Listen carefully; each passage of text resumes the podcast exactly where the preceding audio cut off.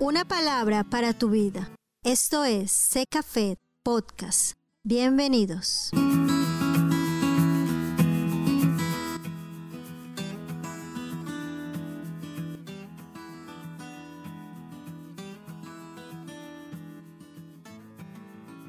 ¿Cómo han estado todos bendecidos?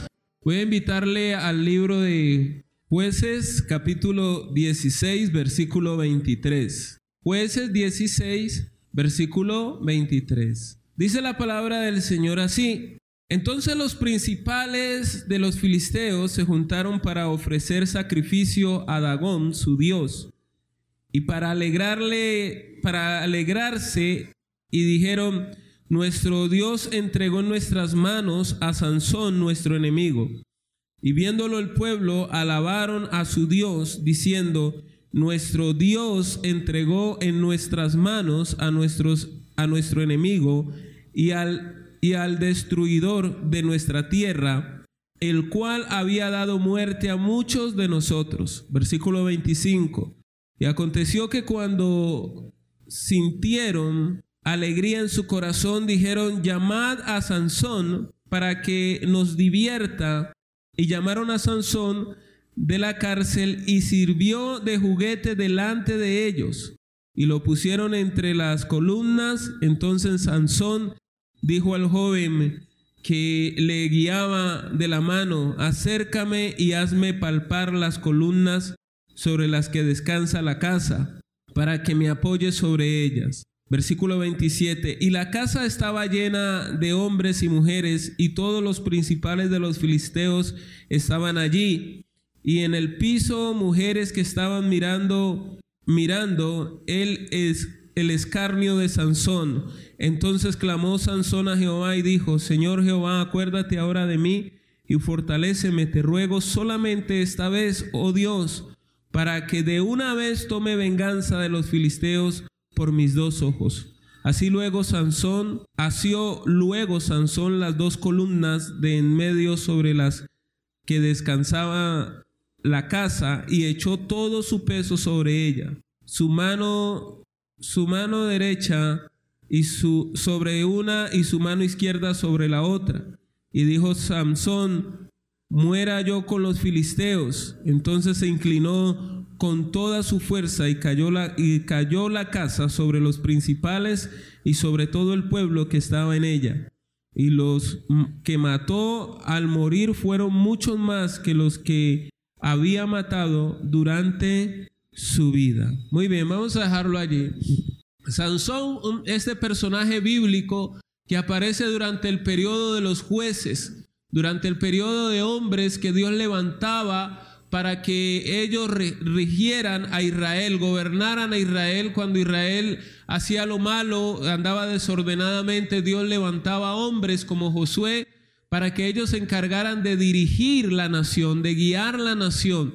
Ese fue el caso de Samson, un joven que murió eh, eh, trágicamente, como lo acabamos de leer. Dice la, la Biblia que prácticamente terminó suicidándose, matando a los filisteos, pero también sabiendo que él iba a morir allí. Este hombre llamado a hacer grandes cosas y con un camino muy largo y con mucha tarea por hacer, terminó sus días de manera prematura, terminó su historia de manera corta. A, Sansón se le conoce como el joven, como en la estrella que dejó de brillar muy joven. Se dice que él todavía Dios tenía muchas cosas más que hacer con él, pero debido a su falta de carácter y a su falta de sabiduría, Sansón terminó muriendo muy joven. La historia de Sansón no debería terminar allí. La historia de Sansón debería continuar más y más pero debido a su falta de carácter, él fracasó en su vida antes de tiempo, echó su vida a perder por su falta de carácter. A Sansón se le conoce como un hombre con unción, pero sin carácter. Ahora, ¿qué podemos aprender nosotros de Sansón? Sansón nos enseña que hay gente con la que Dios tiene planes grandes, propósitos grandes, proyectos grandes. Hay gente en la que Dios tiene planeado una vida distinta y mejor a la que quizás están llevando. Pero muchos echan su vida a perder antes de tiempo por falta de sabiduría y por falta de carácter.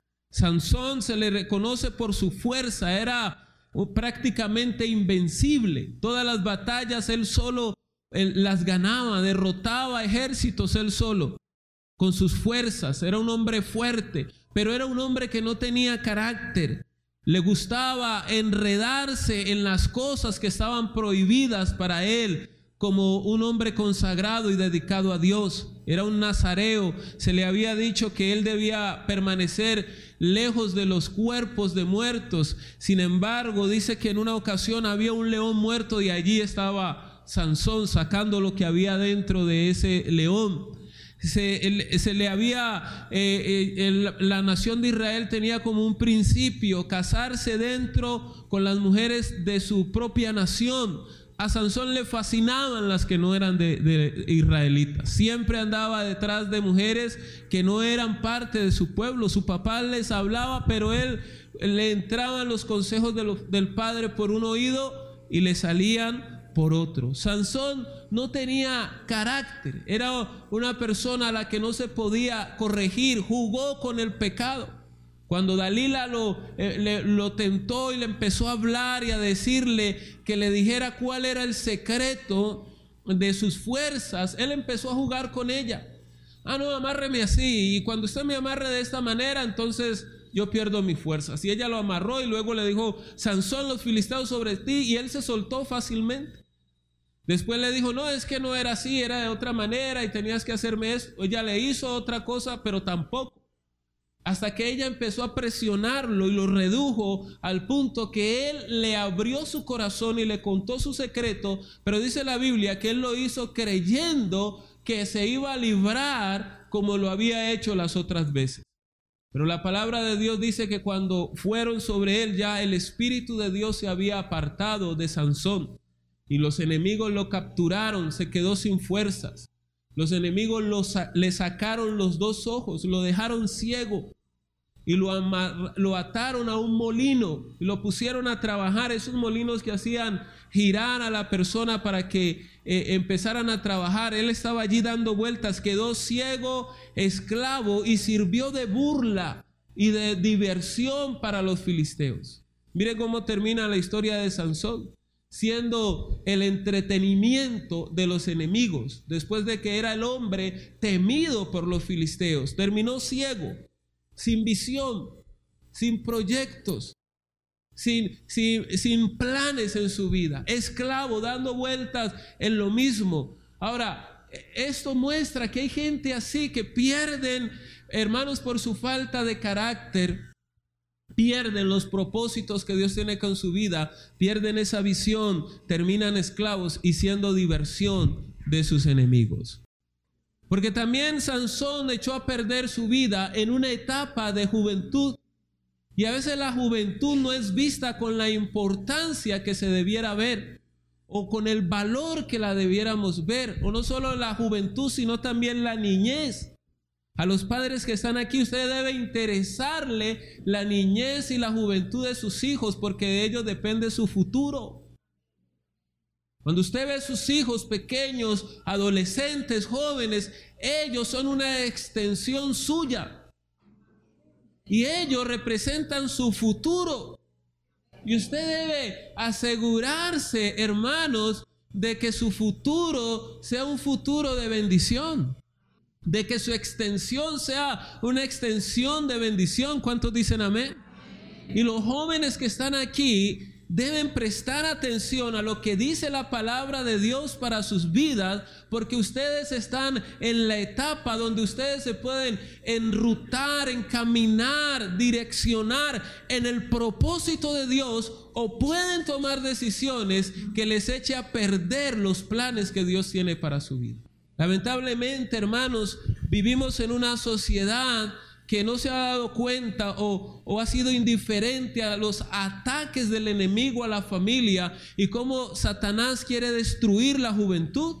Usted ve, por ejemplo, en los tiempos de, de, Moisés, Dios tenía un propósito grande con Moisés, pero durante ese tiempo que Dios tenía ese propósito grande con Moisés, dice la palabra de Dios que salió un edicto de Faraón de mandar a matar a todos los niños. Ya estaba el enemigo tratando de acabar con el plan que Dios tenía con Moisés.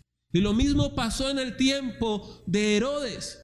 Cuando el Señor Jesús nació, Él vio los, los magos, dice la palabra de Dios, que los vio y sabía que iban a ser un niño y mandó a matar a todos los niños menores de dos años. ¿Qué quería hacer el enemigo? Destruir el propósito de Dios. Y el, el enemigo empieza temprano. El problema de nosotros es que no nos damos cuenta en qué momento el enemigo empieza a atacar. Y a veces eh, los padres queremos empezar a corregir ya cuando ya está grande, cuando están grandes y cuando están grandes a veces es difícil. No digo imposible porque dependemos de Dios y para Él no hay nada imposible. Pero hermanos, una cosa es que usted trate de corregirle el rumbo a un río si usted va allá donde nace el río, que es una fuente pequeñita. Otra cosa es usted querer ir a corregirle el rumbo al río ya cuando ya es grande, ya cuando está a punto de llegar al mar. Dicen los que han ido, que conocen dónde nace el Cauca o el Magdalena, ya me olvidé cuál era. Pero dicen que es una fuente pequeñita. Dicen que donde nace el Magdalena, la parte es tan, tan, tan delgada, tan, tan estrecha que usted puede saltar donde nace el Magdalena. Es una fuente pequeñita. Pero hermanos, cuando el Magdalena está llegando al mar Caribe, cuando ya está llegando, hermanos, al mar, visto, por ejemplo, la ciénaga, hermanos, uno cree que está viendo el mar. Es inmenso. Ahora, si usted trata de corregir a sus hijos ya cuando son adultos, va a ser muy, muy difícil. Es mejor empezar cuando están pequeños y cuando hay tiempo de corregirlo. Hermanos, los números de niños eh, entre, entre 12 y 15 años consultando psicólogos por problemas, entre 12 y 5 años sufriendo el problema de la drogadicción, niñas entre 12 y 17 años eh, con embarazos prematuros, con problemas de suicidio. Uno allí ve que el enemigo está atacando fuerte a la juventud. Mire lo que querían hacer desde el Ministerio de Educación. ¿A dónde querían ir, hermanos? ¿Dónde desemboca el río o dónde empieza? ¿Dónde empieza? Eso es una estrategia satánica. Hermanos, irle a decir a un, niño de 5 o 6 años, irle a decir que usted no nace ni hombre ni mujer, usted tiene que esperar a ver qué le dice la sociedad o la cultura. Imagínese eso, eso es un pensamiento perverso que van ablandando todo, que dicen, ay, que no, que ustedes atacan. No, ¿qué cuento de que atacan, hermanos? Son nuestros hijos. Hermanos, yo cuando se meten con mis hijos o con mi esposa, les voy a decir algo y que quede aquí entre nosotros. Pero hasta me olvido de que soy pastor, hermano. A mí no me, no me gusta que se metan con mis hijos o con mi esposa. Son mis hijos, Dios me los ha dado, me ha dado mis niñas, tengo que cuidarlas y protegerlas. ¿Cuántos dicen amén? Ahora, en, la, etapa de la juventud, usted y yo vamos a encontrar cuatro tipos de jóvenes. La Biblia nos enseña de cuatro tipos de jóvenes. Vamos a leer Proverbios capítulo 1, versículo 22. La idea es que sus hijos sean hijos sabios. Ese es un tipo de los jóvenes que hoy encontramos. Jóvenes sabios. Esa es la meta que como padres cristianos que creemos en el Señor debemos alcanzar a llegar. Escúchenme bien, padres. El propósito de Dios con su vida y con, sus hijos es que usted pueda criar y educar y formar hijos sabios, que tengan sabiduría. ¿Cuántos dicen amén? En Proverbios capítulo 1, versículo 22 dice la palabra de Dios, hace una pregunta ¿Hasta cuándo, oh simples, amaréis la simpleza? Y los burladores desearán el burlar. y los insensatos aborrecerán la ciencia. Quiero que lo leamos unos versículos atrás. El versículo 20 y 21 dice, la sabiduría clama en las calles, alza su voz en las plazas, clama en los principales lugares de reunión, en las en entradas de las puertas de la ciudad, dice sus razones. ¿Hasta cuándo, oh simples, amaréis la simpleza? Muy bien, el primero por donde vamos a iniciar son los simples. Hay jóvenes, hermanos, que son simples. ¿Qué es una persona simple? No es una persona carente de entendimiento. No es una persona que tenga algún problema mental. No, son personas crédulas. Los simples los define la palabra de Dios. Esa palabra simple en, su etimología es como una puerta abierta. Cualquier cosa puede entrar. No tienen, hermanos, un filtro para medir qué entra y qué no entra. Es una puerta abierta por donde cualquier idea, cualquier filosofía, cualquier pensamiento puede entrar. Y el simple no quiere pensar en nada serio. El simple no quiere que su vida se la compliquen. El simple, hermanos, ama su simpleza. Ama vivir la vida eh, descomplicada, sin preocuparse por su futuro, sin preocuparse por sus proyectos. Lamentablemente hay jóvenes así. Aquí dice la Biblia que la sabiduría eh, eh, está preparando, hermanos, un banquete para que, la, para que el simple deje su simpleza. Recuerde, es una puerta abierta. Eso es una persona crédula, todo lo cree. Así dice la Biblia. Vamos a leer Proverbios capítulo 14, versículo 15, pero no pierda Proverbios 1. Proverbios capítulo 14, versículo 15. Dice la palabra del Señor, el simple todo lo cree. Mas el avisado mira bien sus pasos. Esta es una clase de jóvenes. Hay jóvenes hermanos que son eh, eh, el blanco fácil de filosofías huecas. Mire cómo en Europa sobre todo está afectando esa ideología de ese grupo terrorista ISI y cómo está atrayendo a jóvenes a que cometan las atrocidades que hemos visto en los últimos meses.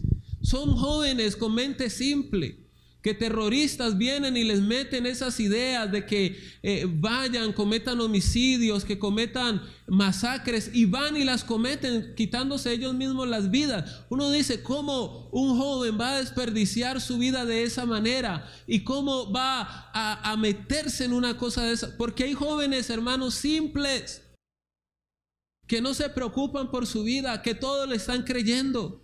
A cualquier ideología le van diciendo, le van prestando atención. Cualquier filosofía, cualquier forma de pensar, la adoptan fácilmente. Hay, hay, jóvenes, hermanos, en los colegios, en las universidades, que son presa fácil de, de, los charlatanes, de esos que vienen, hermanos, con esa actitud a engañar, a engatusar y los confunden. Los jóvenes cristianos no deben ser simples. Deben ser personas con entendimiento, con juicio, que sepan, hermanos, cuando algo viene, cuando algo se les está diciendo, tienen que abrir sus ojos hacia qué me quiere llevar esto. Porque muchos por su simpleza, hermanos, terminan destruyendo su vida. Ahora vamos a ver que el simple ve el peligro y sigue derecho, lo recibe. La falta de entendimiento, la falta de sabiduría, la falta de juicio. Hermanos, son fáciles de engañar, fáciles de influenciar. Usted ve, nosotros los seres humanos tenemos, no sé si un problema o, una virtud, pero todos nosotros aprendemos por ejemplo. O sea, todos nosotros a alguien imitamos. Nosotros aprendemos por imitación. No digan amén, pero es la realidad. O sea, usted se viste como se viste porque a alguien usted vio vestido de esa manera. Así ustedes crean, ah, pastor, yo soy de lo más original que hay. No. Todos aprendemos por imitación. De hecho, la Biblia, Jesucristo da por hecho de que vamos a imitar y, Él lo, que nos enseña la palabra dice imitar lo bueno y no lo malo. Ya la Biblia da por sentado de que vamos a imitar algo, pero dice imiten lo bueno, no lo malo. Los jóvenes tienen que aprender a imitar lo bueno. No se dejen, hermanos, eh, eh, el simple es el que termina imitando cosas y no tiene sentido de por qué lo hace. Yo recuerdo estar evangelizando personas jóvenes y algunos de ellos fumando. Y yo les pregunto, me gusta confrontarlos. Y a uno le dije un día, bueno, vos por qué fumas? No, me gusta. Bueno, y, le dije, ¿por qué te gusta? ¿Qué, ¿Qué, provoca? ¿Qué hace? Y hermanos, empecé a encerrarlo en preguntas. Le dije, ¿qué beneficio tiene usted de fumar? Y, no sabía. No sabía. Me dijo, no, pues me gusta, que, me relaja. Que le digo, no, eso no te relaja nada.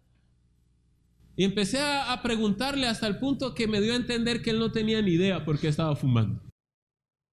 ¿Sabe cuál es la razón por la que fuma? Porque vio a otro fumando. ¿Sabe por qué hay gente que se emborracha? Porque vio a otro emborracharse. Pero hermanos, ¿qué sentido tiene, por ejemplo, el emborracharse? Diga, ¿qué, ¿qué sabiduría hay en emborracharse? ¿Qué tan sabio es emborracharse? Piense, por ejemplo, en eso. Nada, hermano. Si, no hay, si los peores momentos, los momentos más vergonzosos de nuestras vidas, hablo en el pasado, los que nos embriagamos, fue cuando estábamos borrachos.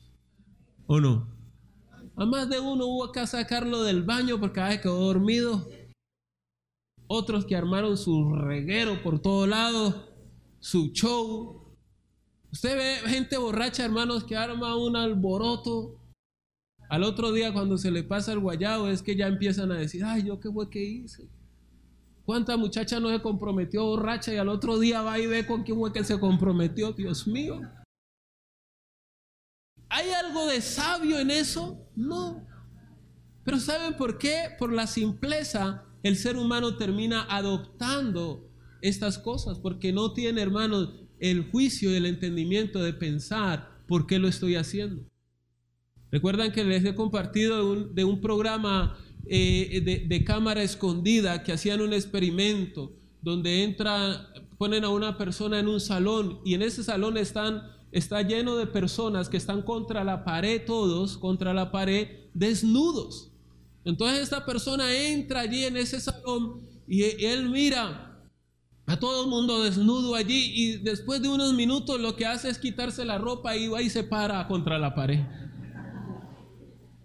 No tiene ni idea de por qué está haciendo eso, simplemente porque ve, hermanos, cómo otros lo están haciendo. Y esa es la forma de funcionar el ser humano. Hacemos las cosas simplemente porque vemos que otros las hacen. Y no nos ponemos a pensar, ¿qué de sabio, si, qué provecho tengo en hacer esto. Y lamentablemente los jóvenes hoy en día terminan haciendo cosas porque ven que otros las hacen. Adoptando comportamientos simplemente porque otros los hacen. Y la Biblia le dice a los simples, dice, ¿hasta cuándo amaréis la simpleza? Y hay peligro, mírenlo allí en Proverbios 22, versículo 3. Dice la Biblia, el avisado ve el mal y se esconde. Mas los simples pasan y reciben qué? El daño. Hermanos, el avisado ve el mal y se aparta. a mí me gusta, hermanos, ilustrarlo con los tres personajes que ustedes conocen. El avisado es, es sabio porque el avisado dice, ole, este adoptó esa conducta y lo ha llevado al fracaso. ¿Sabe qué hace el avisado? Dice, no, yo no tengo que adoptar eso. Es decir, el avisado es como eh, eh, el sabio que ve que se subió, me subió a una mesa, se subió a la mesa y se cayó de la mesa y se golpeó. El avisado dice, bueno, si este se subió allí, yo no lo hago. Se golpeó. Ahora, hay gente necia que ya saben lo que le pasa si se sube allí y van y se suben. ¿Sí o no? Usted los conoce. Y se suben y se golpean. Uno dice por necio. Pero también hay gente simple. Y en un argor más vallecaucano hay gente boba.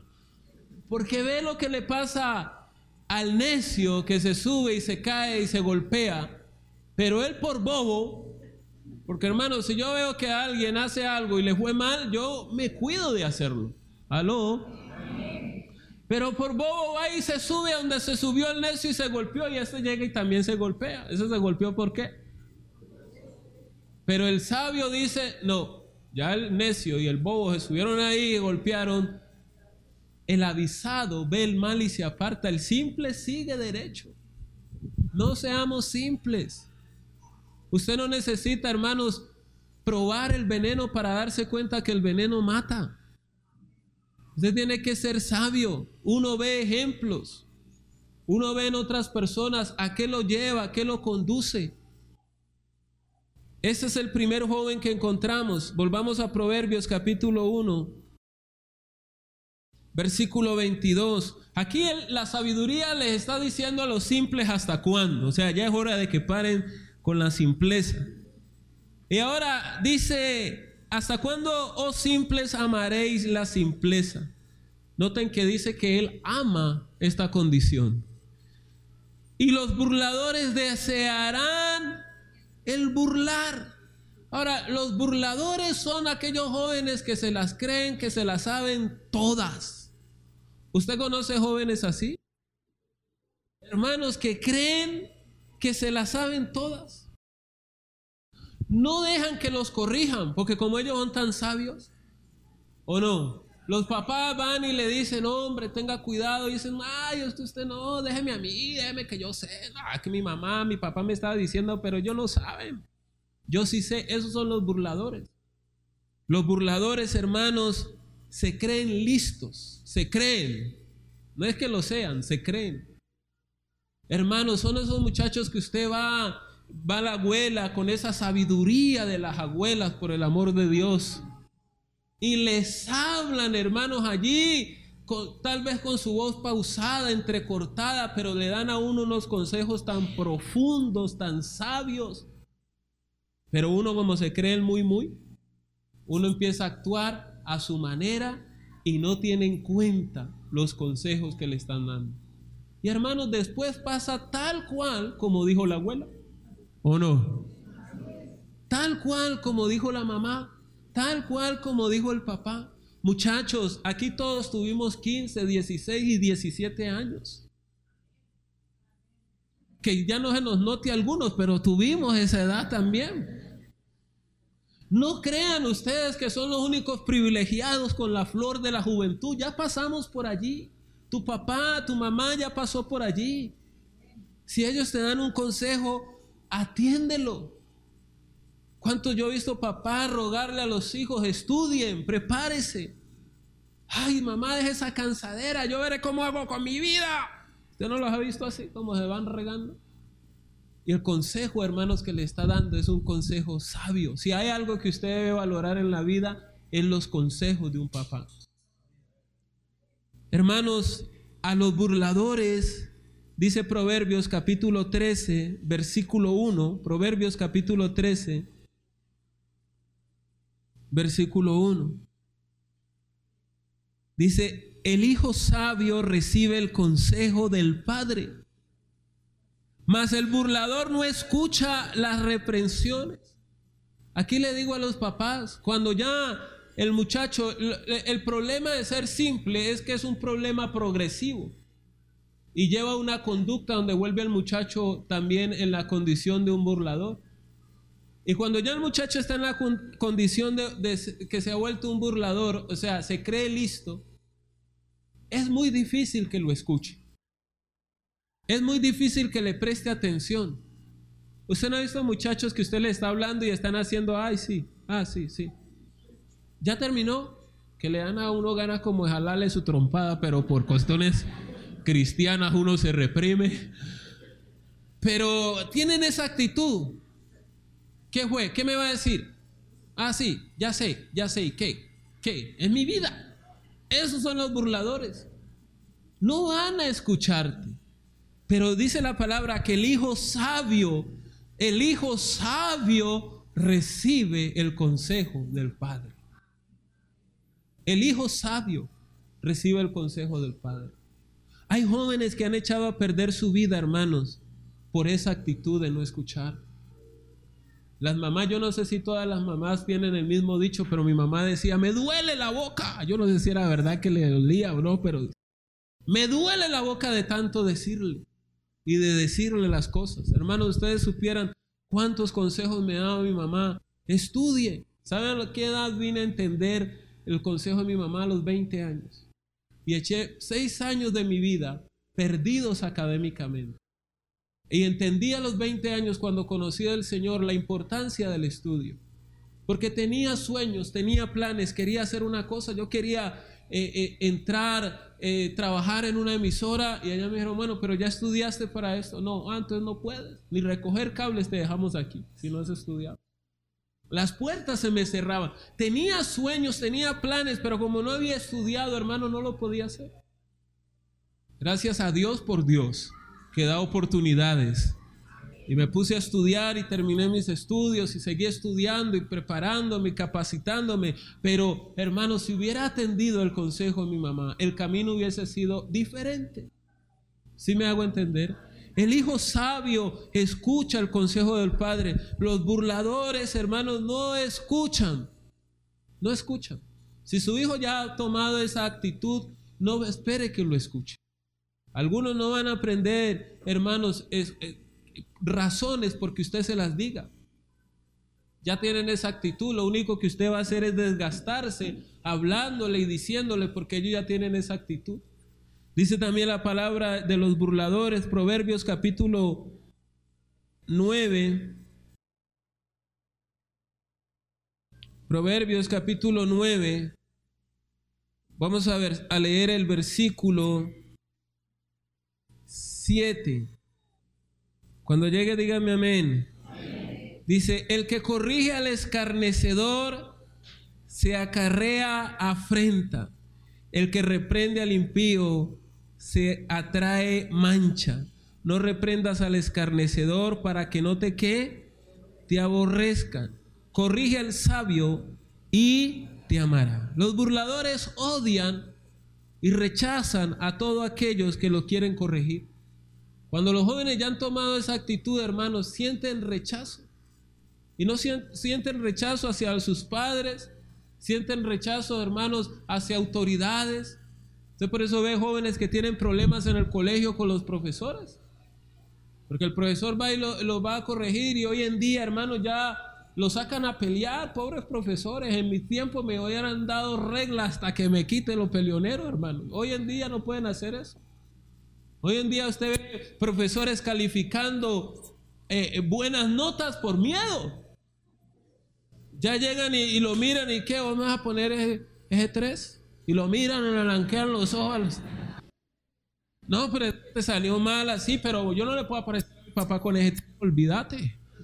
¿Y qué querés? ¿Qué vamos a hacer? No, pues, como a eso, como, y ya por el profesor y llegan ahí. 5 o 10, ya no sé ni cómo es que califican en ese tiempo. Por miedo, porque los amenazan. En el tiempo de antes, hermanos, cuando yo estudié en quinto de primaria, yo amo mucho a mi profesora, no sé qué haya sido de su vida, la profesora Marlene Montenegro, nunca olvidaré ese nombre, la amo. Fue un ejemplo para mí, pero ella en los primeros semestres era cruel con nosotros, los primeros periodos tenía tres filas. A, B, ¿cómo es que era? No, ya me olvidó. No, era bueno, malo y regular. La de buenos eran cinco. La de regular es un montón. Y la de malos como cuatro o cinco, hermanos. Y eso cuando uno perdió un examen, ella no le decía, venga, echará por el cuaderno. ¿De quién es esto? Y de echará, lo tiraba a un rincón allá anda y te paras allá al lado del, cuaderno. Y así, hermanos, era estricta con nosotros. Nosotros la veíamos chiquitico. Usted no imagina todas las pocas cosas que pasaron por mi mente cada vez que ella hacía eso. Pero después, hermanos, tenía una forma de enseñar, era estricta, pero Después entendimos todo el salón, pues aprendimos a conocerla, su forma de enseñar, su trato con nosotros y entendimos que no hacía las cosas por mal, aunque era humillante eso de que el cuaderno de uno volara cada, cada ocho días. No era algo bueno. Pero hermanos, el hecho es que el burlador no ama a quien le corrige, lo aborrece. Por eso usted ve gente que dice, pero es que eh, me parece que me mira como si me fuera a tragar, me tiene como bronca, porque usted lo corrige.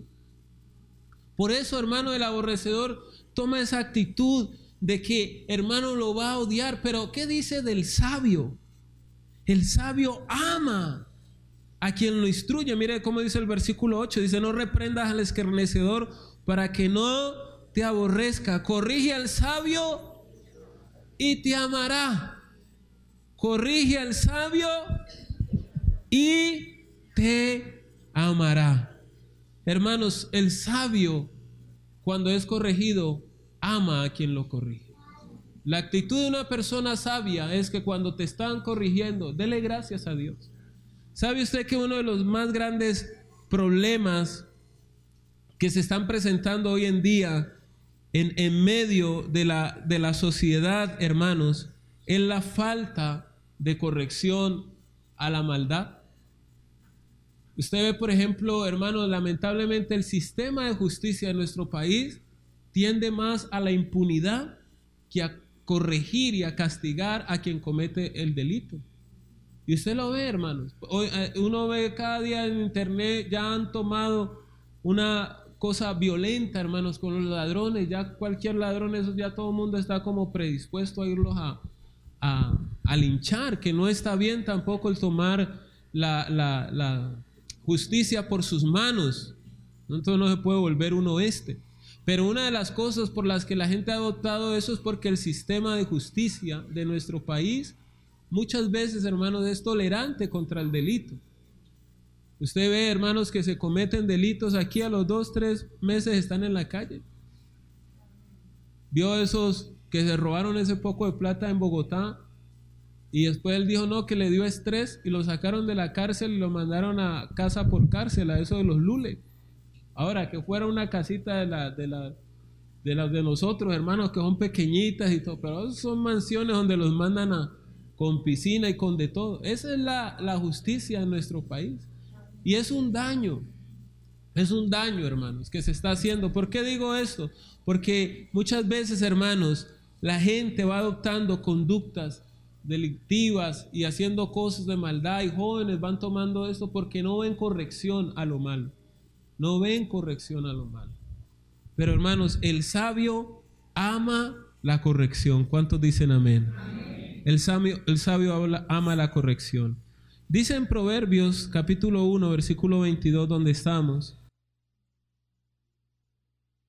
¿Hasta cuándo, simples, amaréis la simpleza y los burladores desearán el burlar? Y los insensatos o necios aborrecerán la ciencia o la sabiduría. Hermanos, los necios es el tercer eh, eh, joven que encontramos, la tercera actitud, y estos aborrecen la sabiduría. Los, a los simples aman la simpleza, los burladores aman el burlarse, pero los necios odian la sabiduría. Odian, hermanos, todo lo que es sabiduría, todo lo que tenga sentido moral, ellos lo aborrecen. A ellos no se les puede enseñar las cosas correctas. Hay gente así, con esa actitud, que usted no le puede enseñar qué es bueno, qué es correcto. Odian esas cosas, aborrecen esas cosas. ¿Cuál es el problema de esta actitud? Que lleva rumbo al fracaso, que lleva rumbo a la destrucción. No hay peor actitud que la actitud de un necio. La Biblia habla de los dos constructores, uno sabio y el otro necio. La Biblia dice que ambos sabían cómo construir la casa, pero el necio ignoró todos los principios de la construcción. La construyó sobre la, sobre la arena, cuando vino la tormenta y vinieron los vientos, dice la Biblia que soplaron en ambas casas, pero la casa que fue arruinada, que quedó en el piso, fue la del necio, por ignorar la sabiduría. Cuando el ser humano, cuando el joven aborrece la sabiduría y quiere tomar un comportamiento necio, va a llevar al fracaso. Y es por eso que a veces, hermanos jóvenes, tengan en cuenta sus relaciones, con quienes se juntan, con quienes hacen amistad. No es, no es por cansarlos que sus papás les están diciendo muchas veces, tengan cuidado con cierta clase de amigos que se quieren ennoviarte y los papás le dicen tengan cuidado, no sé, eh, tenga cuidado cuando su papá o su mamá le digan, a mí ese muchacho o esa muchacha no me trae paz. Pero hermanos, a veces los papás tienen su, su sentido, su radar y saben, tienen su radar. Cuando tus padres te dicen a ti, ve y tenga cuidado, no se ponga todo gallo fino, ay mamá ya va a empezar. Ahora también le digo a las mamás, porque también está el otro extremo. Mamá entienda. entienda que su muchacho, su muchacha algún día se va a ir. Quiero que esto quede claro. Así el amén haya sido así, sí, pasó, pero. Porque también hay hermanos, mamás que le espantan todo al muchacho y toda la muchacha. Y tampoco se trata de eso. Pero sí Hijos, tengan en cuenta a su papá. Les voy a decir algo a los jóvenes. No hay nada más, más triste que usted tome una decisión sin tener en cuenta a su papá. Así usted, hermano, ya tenga 18 y ya se sienta 20, hable con su mamá, dígale, no, mamá, mira que, me, que esta muchacha me gusta, me interesa, vos cómo la ves. Eso no es, no es, no es cursi. Algunos dicen, ay, pastor, yo que le voy a andar diciendo a mi mamá cosas que... No, dígale. Aló. Ay, bendito Dios, ese amén está saliendo a la fuerza hoy. Pero háblele, porque ellos tienen sabiduría, ya vivieron esa etapa. Ahora, no estoy diciendo que usted ya tiene ya cuarentón y va a andar buscando a su mamá, mamá, ¿vos cómo la ves? No, ya arrepiéntase. No estoy hablando de... de... Proverbios 1.7 dice, el principio de la sabiduría es el temor de Jehová los insensatos desprecian la sabiduría y la enseñanza. una característica de los necios es que desprecian la sabiduría y la enseñanza. No quieren que les enseñen nada que sea correcto. Se enojan.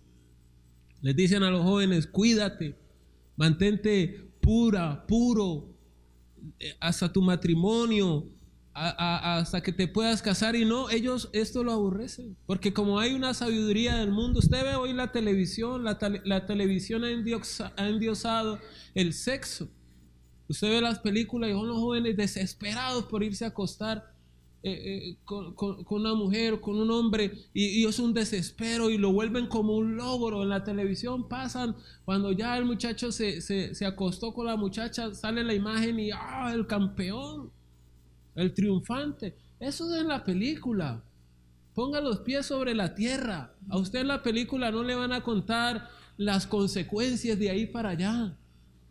Ahí no le van a decir de un embarazo prematuro, del sentimiento de culpa. En la televisión nunca le van a hablar de las enfermedades de transmisión sexual. Allí no le van a hablar de eso. Allí nada más le dicen, ah, lo logró, que oh, ese hombre un campeón. No, en la televisión. Pero en la vida real es diferente.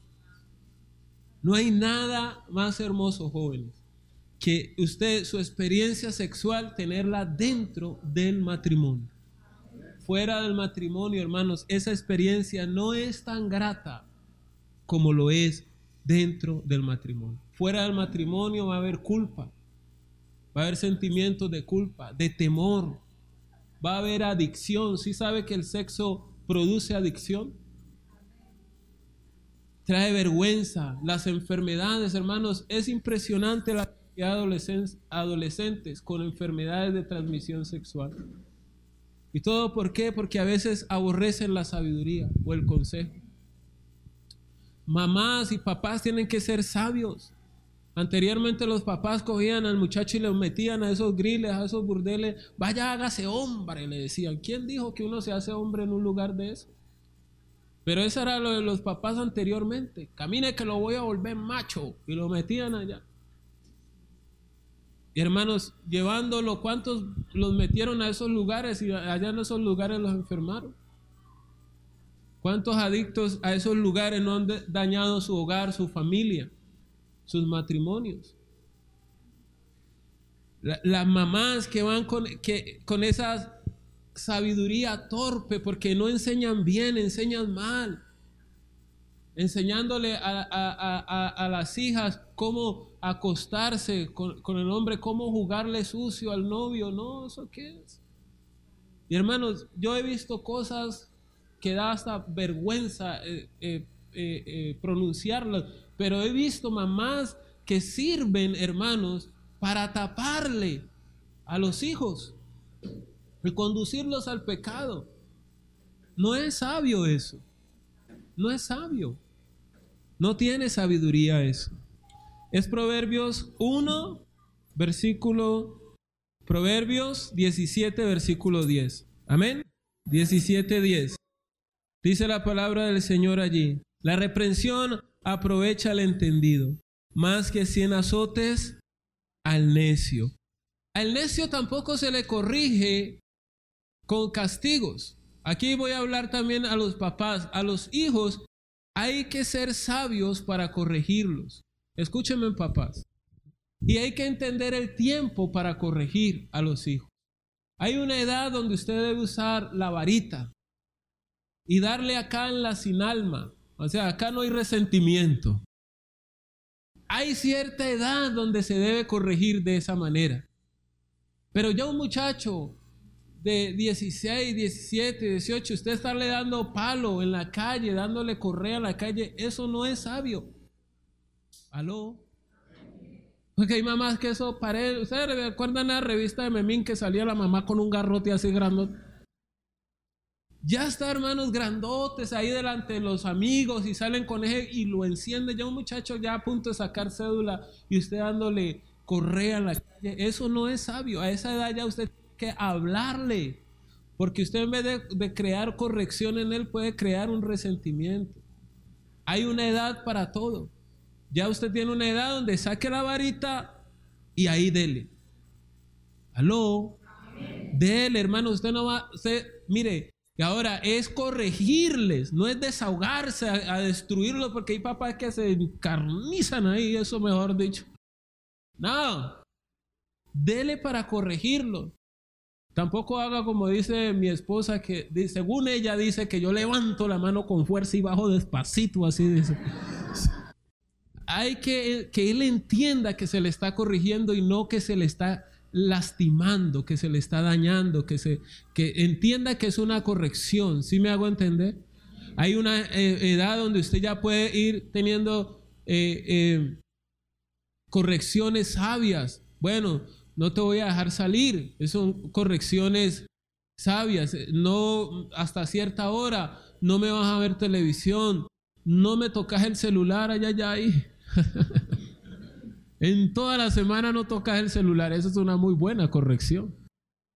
Alguno está diciendo, pastor, no de esas ideas. Pero sí hay que corregir a nuestros hijos. ¿Cuántos dicen amén? La reprensión la aprovecha el entendido. Un hijo sabio es aquel que ama la reprensión. ¿Cuántos dicen amén? Gloria a Dios, hermanos. Gloria a Dios. Ahora, ¿qué debemos hacer? Empezar temprano. Empiece con sus hijos ahora desde temprano a volver a sus hijos sabios, entendidos. Hay cinco, puntos que escuché de un predicador que hablan acerca de, la forma en cómo debemos corregir y guiar a nuestros hijos.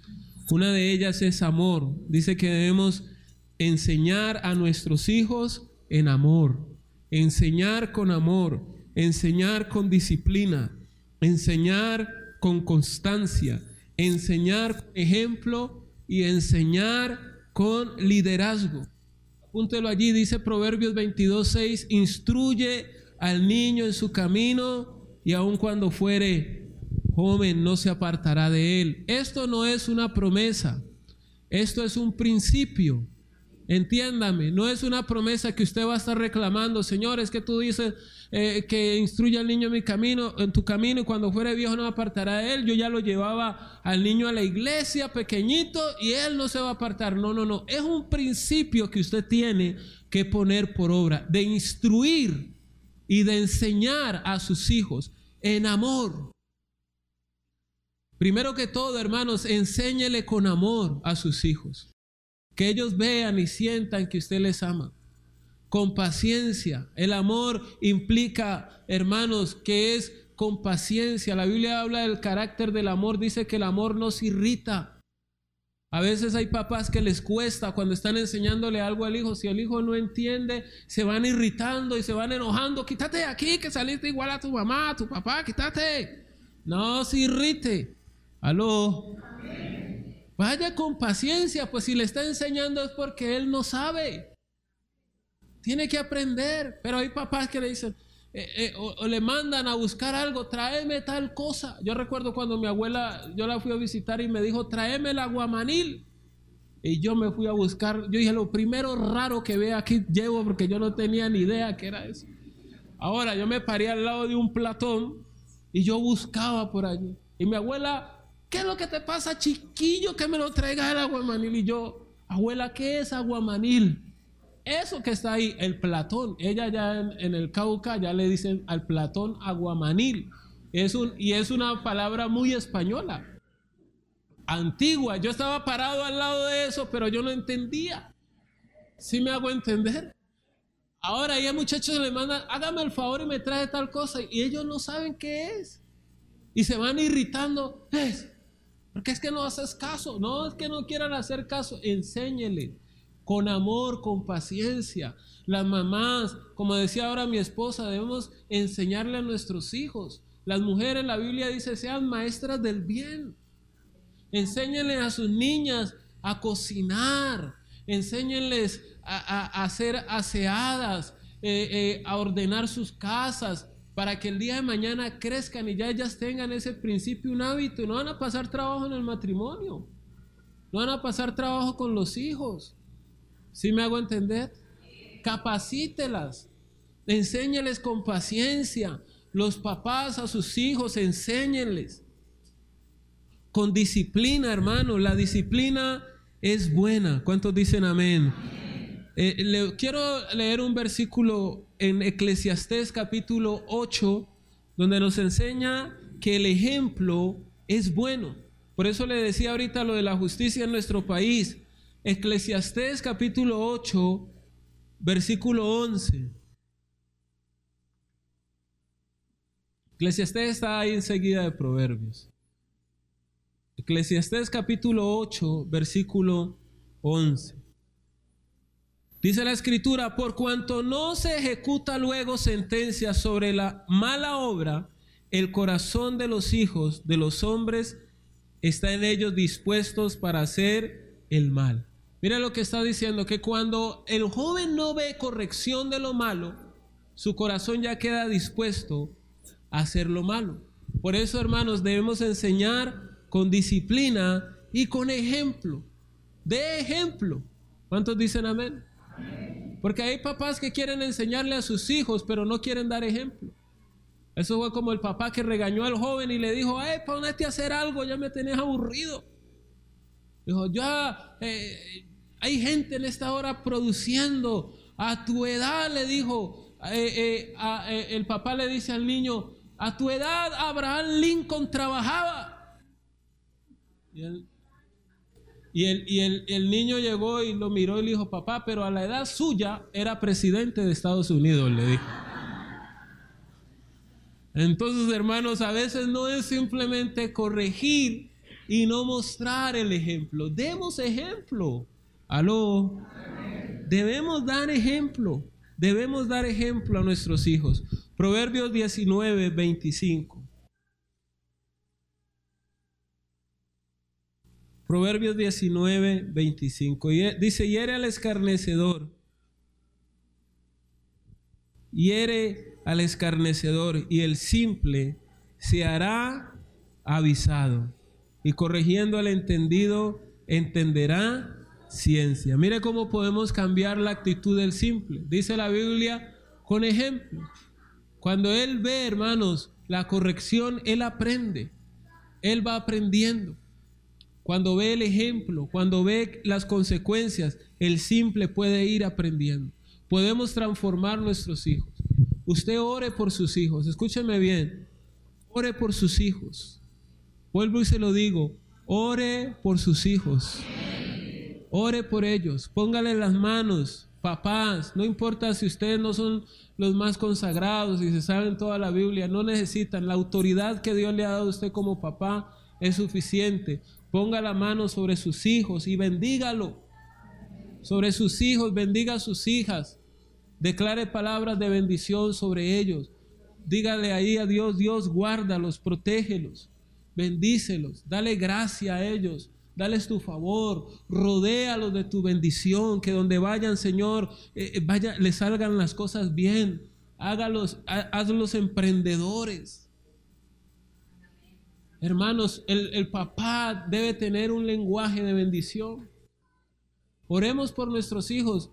Discipline a sus hijos con amor, a tiempo. Que sus hijos entiendan que si ellos hacen algo malo, eso malo trae unas consecuencias con amor. No tiene que andar con un garrote a toda hora. Como le decía ahorita, bueno, que él entienda, no vas a salir a la calle, no me vas a ver televisión. Eso son disciplina. Aló. No me almuerza, no me come, no me desayuna. Eso es tortura. Eso no se hace. Porque hay papás también que no. Pastor dijo, ahora no vas a almorzar. No, no, no, no, no. Disciplina. Entiendan que se les ama y porque se les ama se les está corrigiendo. ¿Cuántos dicen amén? Oremos por nuestros hijos, hermanos. Proverbios 21, 11. 21, Cuando el escarnecedor es castigado, el simple se hace sabio. Cuando se le amonesta al sabio, aprende ciencia. Noten que el ejemplo siempre va a llevar, hermanos, a que otros aprendan. El ejemplo, cuando Él ve, aprende. Amén. En amor, en disciplina, en constancia, sea constante en enseñarles, sea constante en enseñarles. No es cuestión de un día, sino de estar allí con ellos haciendo un acompañamiento. Usted va a ver, hermanos, mire, gran, cantidad de los problemas que se ven dentro de la sociedad es un problema no de jóvenes, sino de padres. Es un problema de padres, de falta de disciplina, de falta de, presencia, de estar allí, de pasar tiempo con ellos, pasen tiempo con sus hijos, salgan a caminar con ellos, a pasear. ayer un amigo subió una foto y decía, vengo de, elevar cometa con mi hijo, bueno, y, y, puso otras cosas allí, pero a mí se me quedó lo de salió a elevar cometa con sus hijos. Qué bueno es eso. Que sus hijos vean que pasaron tiempo con ellos. Pero eso del trabajo y del trabajo y nada con los hijos. Después los muchachos se te crecen. En un abrir y cerrar de ojo, hermano, cuando ya usted los ve grandulón. Y ya ahorita sí va a venir a chocholearlo, eh, venid, sentate aquí. No, ya. ¿Sí me hago entender? Aprovechelos ahorita cuando lo buscan. Hermanos, Laura y Dara, yo abrazo a una y la otra corre y me abrazan. Y Darita, Darita, Darita es intensa a veces, hermano, pero... Porque Laura a veces me abraza y dice, bueno, ya, y me suelta y se va. Dara no, Dara sigue allí, me, está por aquí en el cuello y yo le digo, Dara, bájate de ahí, se baja, vuelve y se sube. Hasta que a veces me, dan como, Elizabeth, quítamela. Pero hermanos, hay que aprovechar en medio de, que están allí, que lo quieren abrazar a uno. Usted no ha visto ya cuando ya están grandes, vaya con un muchacho que nunca lo ha abrazado y vaya abrácelo ahorita así todo folclórico, usted ahí verá que llegan y ay, que fue, que fue. Porque ya hermanos, el tiempo de abrazarlo quizás se le haya pasado. Oremos por nuestros hijos, bendígalos. El diablo quiere destruirlos temprano. Usted, hermanos, temprano esté allí para protegerlos, para cuidarlos. Cuídelos. De, qué ven en la televisión. No es religiosidad, pero hermanos, no toda la televisión es para que ellos se sienten allí a verla. de vez en cuando usted mire a ver qué están viendo sus hijos. Ellos son una espuma, todo lo absorben, todo lo aprenden. Hay lenguaje, hermanos, que a veces los niños adoptan de la televisión. Mire, era que los niños todo lo repiten, todo lo aprenden. Hermanos, por eso tenemos que tener cuidado. Jóvenes que en esta mañana me escuchan, ojalá este mensaje haya servido a sus vidas. Sean sabios, no sean necios. Cuando hay corrección de sus padres, cuando hay un consejo, no es por malo. No echen a perder su, su propósito.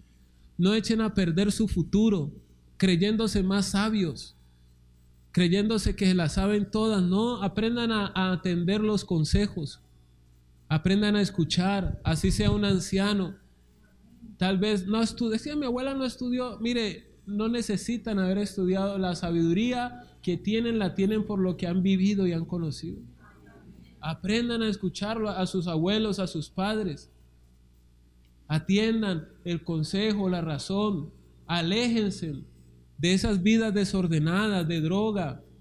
Hermano, da tristeza cómo la droga vuelve a las personas les, destroza el talento, muchachos con futuro, con talento, y los vuelve nada. Pídanle a Dios que les ayude, que les fortalezca para salir adelante. Jóvenes, atiendan el consejo y vivan para Dios. La vida cristiana es una vida maravillosa. No se sientan avergonzados de ser cristianos. Vivan su vida cristiana eh, en el buen sentido de la palabra de forma orgullosa. Yo quisiera, hermanos, yo conocí al Señor a los 20 años, pero yo quisiera haberlo conocido desde mi niñez y no haber pasado lo que pasé en mi adolescencia. Fue una de, las cosas que cuando conocí dije, Señor, ¿por qué antes no había atendido a tu voz? ¿Por qué antes no te había conocido? Vamos a ponernos en pie y vamos a orar por nuestros jóvenes. Que salgan de la simpleza y se hagan sabios, que no sean necios. Gloria a Dios. Allí donde usted está, cierre sus ojos y vamos a orar en esta mañana dándole gracias a Dios por nuestras, nuestros hijos. Vamos a darle gracias a Dios por los jóvenes. Vamos a orar también por los padres que son los llamados a instruir y a capacitar a esos niños. Señor, queremos en esta hora decirte gracias. Queremos, Señor, en esta hora decirte gracias por la palabra y gracias por la sabiduría que encontramos en el libro de los Proverbios, Señor. La Biblia dice, instruye al niño en su camino, aun cuando fuere viejo, no se apartará de él. Ayúdanos a ser padres que instruyen, que enseñan, que forman, precioso Dios, a sus hijos con sabiduría. Enséñanos a hacerlo de la forma correcta y de la forma sabia.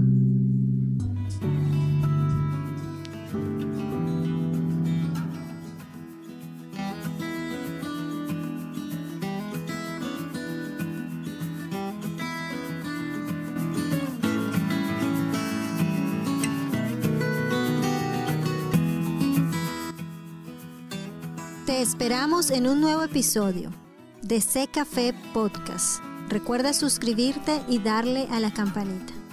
Dios te bendiga.